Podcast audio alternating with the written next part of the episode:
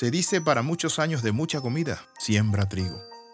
Para años de dulzura, siembra árboles frutales.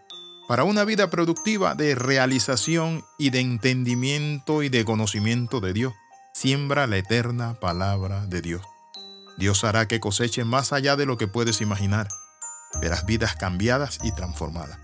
En palabra de transformación estamos contentos con Dios por este nuevo año que está terminando y el nuevo año que inicia.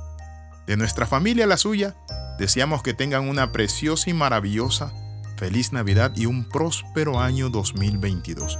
Quiero felicitar a aquella gente linda que cuando veo sus nombres en las distintas redes, se me escapa una sonrisa y una acción de gracias a Dios. Gracias por compartir los devocionales con familiares, compañeros, vecinos y amigos. Estamos agradecidos por los países alcanzados. Es mucho más de lo que imaginábamos nosotros.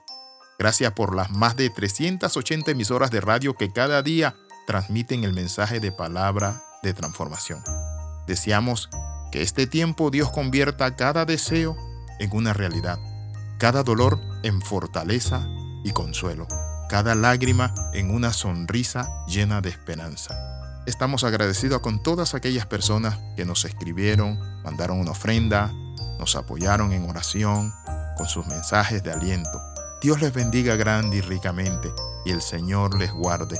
Hemos alcanzado muchos países y agradecemos a Dios por las más de 380 emisoras de radio que comparten nuestro mensaje de esperanza.